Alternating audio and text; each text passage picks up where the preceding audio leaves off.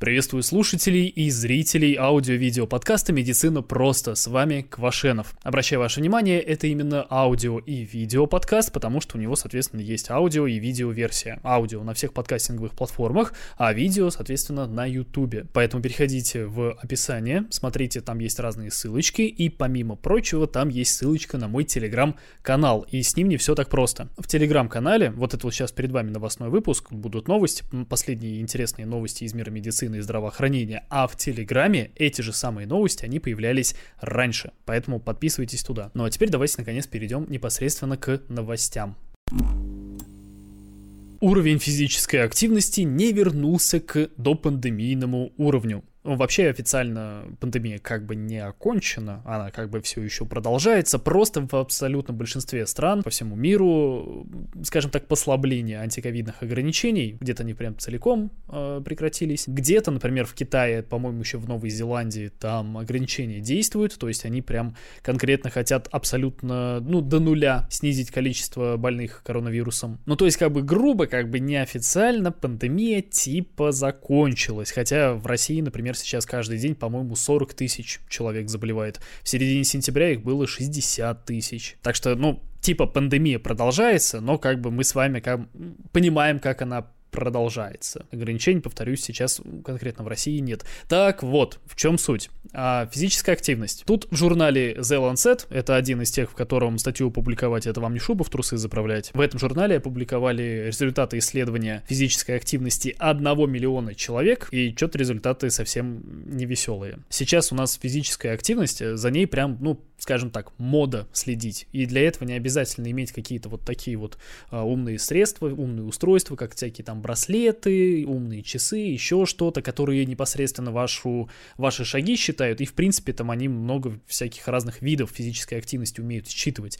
Даже не обязательно их иметь. Можно, в принципе, просто в руке держать или у себя в кармане, где-нибудь в рюкзаке, в сумке. Телефон обычного смартфона для того, чтобы фиксировать э, вашу физическую активность, ваши шаги как минимум. Этого уже достаточно. И само собой, эта статистика, она не только показывается пользователю, она также собирается и, соответственно, анализируется, в том числе для вот таких вот исследований. И вот если верить этим всяким разным э, устройствам, если верить смартфонам, потому что статистика проводилась именно по ним, уровень физической активности не вернулся к допандемийному уровню. То есть, когда э, до того, как началась вся эта петрушка с карантинами, самоизоляциями, с тем вот, когда начали все по домам сидеть, вот, хотя, по идее, так как ограничения все уже прекратились почти везде, по идее, должно было вернуться к норме, но нет. Но и, в принципе, оно понятно, потому что благодаря пандемии, благодаря вот таким вот условиям, когда люди обязаны сидеть по домам, развились очень неплохо всякие сервисы доставки и еды, и всего подряд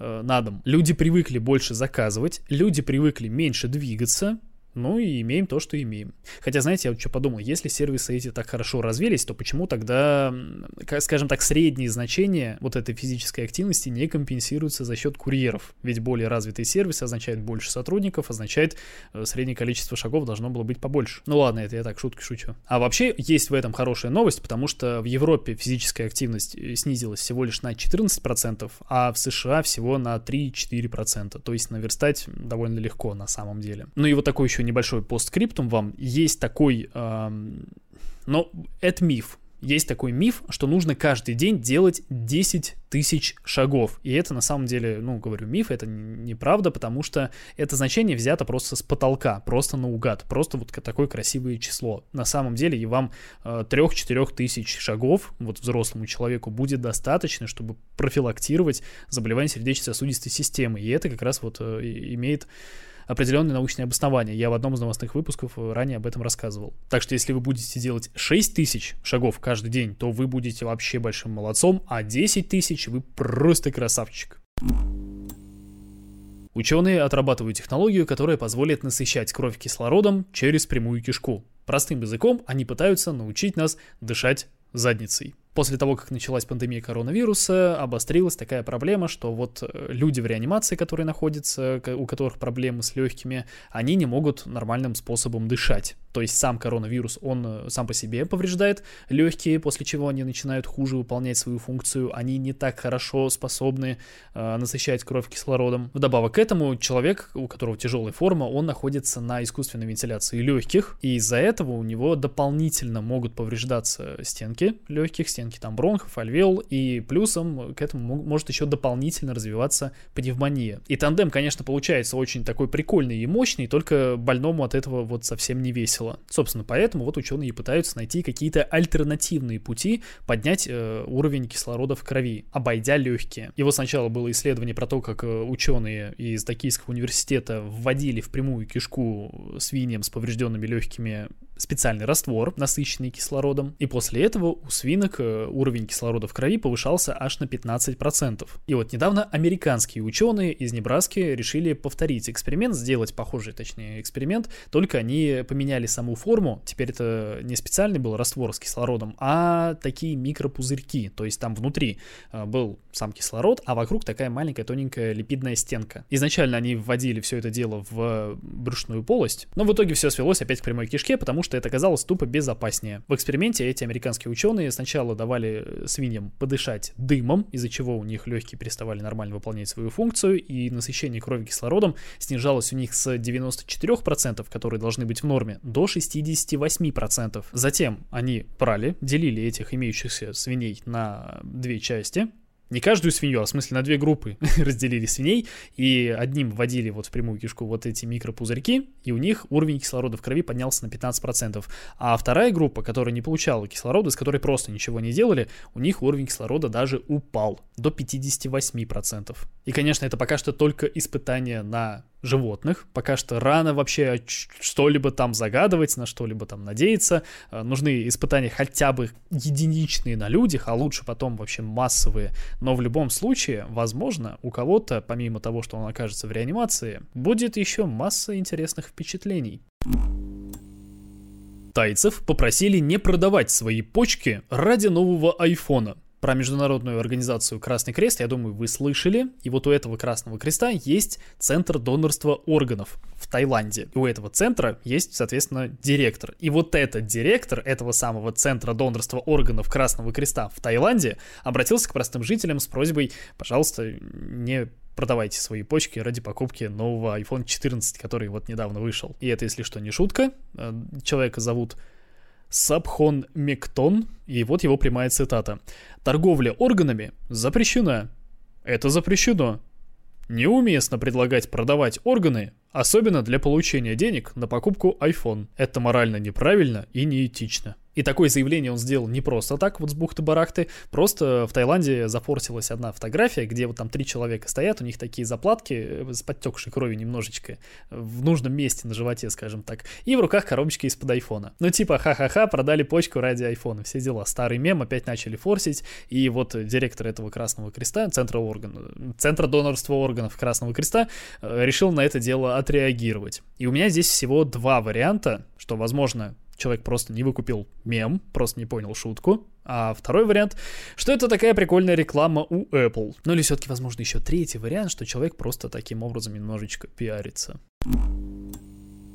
Прикладные игры помогли облегчить депрессию у пожилых людей. Ученые из Южной Кореи провели мета-анализ исследований на эту тему, пришли к выводу, что значительно облегчить симптомы депрессии могут э, такие прикладные игры, в которых нужно физически что-нибудь там поделать и одновременно пораскинуть мозгами. Прикладные игры, если что, это такие вот специальные игры, которые помогают э, не только там развлечься, это именно для того, чтобы усвоить какой-то материал, и они уже применяются в различных таких профессиональных сферах, там по типу обороны, медицины, образования. И уже существовали некоторые небольшие исследования на тему их эффективности при депрессии. И вот ученые из университета Йонсе провели их систематический обзор этих исследований, и в итоге общая выборка составила 1280 человек. И в принципе целью их исследования было... Они, в общем, поднимали вопрос депрессии у пожилых людей, так как именно вот пожилые люди особо уязвимы к подобным вещам, к, там, к тревоге, к депрессии из-за психосоциальных проблем. По официальным данным, сейчас во всем мире вот 7% пожилого населения имеет э, депрессию. Ну и в общем, что касается непосредственно прикладных игр в этом плане. Они были поделены на три группы, точнее исследования по ним вот в ходе этого метаанализа были поделены на три группы, направленные на физическую активность, на когнитивную активность, ну то есть мозгами где шевелить нужно было, и в третьей группе были игры, которые в себе сочетали вот два вида этой активности. Ну и в итоге просто смотрели, как на состояние людей э, влияли вот эти разные игры разные виды игр. Плюс э, к этому еще также обращали внимание на то, в какой обстановке человек находился в этот момент. То есть кто-то находился в больнице, кто-то у себя дома, а кто-то просто в каких-то там общественных местах. Ну, в коллективе, то есть, то есть вокруг были какие-то люди. И, собственно, вот что было выяснено. Лучше всего работали игры, которые в себе сочетали и физическую, и умственную нагрузки. Также некоторое позитивное влияние оказали игры, которые направлены на физическую активность. Разница между вот этими двумя была такой не, не очень большой. Ну и плюсом, судя по всему, в больнице играть было не так полезно, как играть где-нибудь у себя дома, либо в каком-то общественном месте. Следующие новости уже полтора месяца, но от этого она не становится менее прекрасной. В Уссурийске школьники на 1 сентября вместо того, чтобы покупать букеты своим учителям, собрали деньги на лечение больных детей. Это вот у них там в городе такая акция, называется «Дети вместо цветов». Вроде как ее организовал глава Уссурийского городского округа. И вот в итоге в ней поучаствовало 74 класса, плюс не только из Уссурийска, но еще и из ближайших э, сел. И эта акция проводится вообще не первый год, и собранные средства, они отправляются в благотворительные фонды, которые занимаются вот непосредственно, ну, в общем, специализируются на помощи больным детям. Я вот хотел бы задать вам такой вопрос в комментариях, э, кто вот на ютубе смотрит, пожалуйста, напишите. Дело в том, что у меня знакомых учителей нет, есть вот только один человек, с которым я несколько лет никак там ни, ни связь не поддерживал. Такой вот вопрос вам вообще приятно получать цветы на 1 сентября? И вот особенно в таких количествах. Просто как вот, ну, мне кажется, мне, человеку максимально далекому от этой сферы, вообще от всего вот этого, 2-3 десятка букетов цветов за один день, это что-то как-то перебор. Плюс цветы, так или иначе, они завянут и погибнут, вот, а дети больные, они этого имеют шанс этого избежать.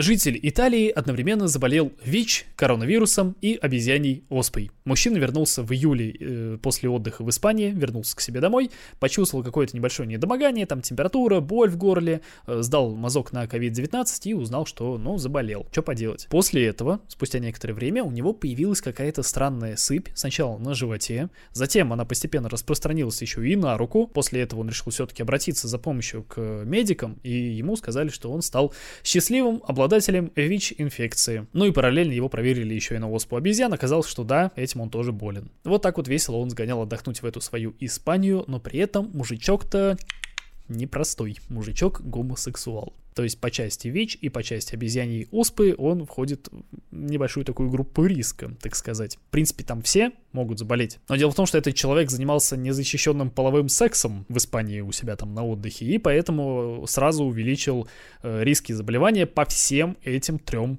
болезням и еще по куче других. Но риски-то это риски, это одно. Но заболеть сразу тремя вот этими болячками, собрать такое прикольное комбо, это надо постараться. Обтриводномился на отличненько. Если вы смотрите этот подкаст в видеоверсии, то знаете, что в аудио новостей побольше. В аудиоформате новостей всегда побольше, поэтому обязательно загляните в описание и выберите любимую вашу подкастинговую платформу. Там и Яндекс Музыка есть, и Apple. Вроде как большинство слушателей у меня именно на Apple подкастах. Ну а так, в принципе, там и все остальное тоже есть. Так что очень рекомендую перейти и посмотреть. Новостей в подкастах побольше. Ну, в смысле, в аудиоформате, вы поняли. Также напоминаю про телеграм-канал, там новости выходят раньше. Ну а на этом все. С вами был Квашенов. До скорого.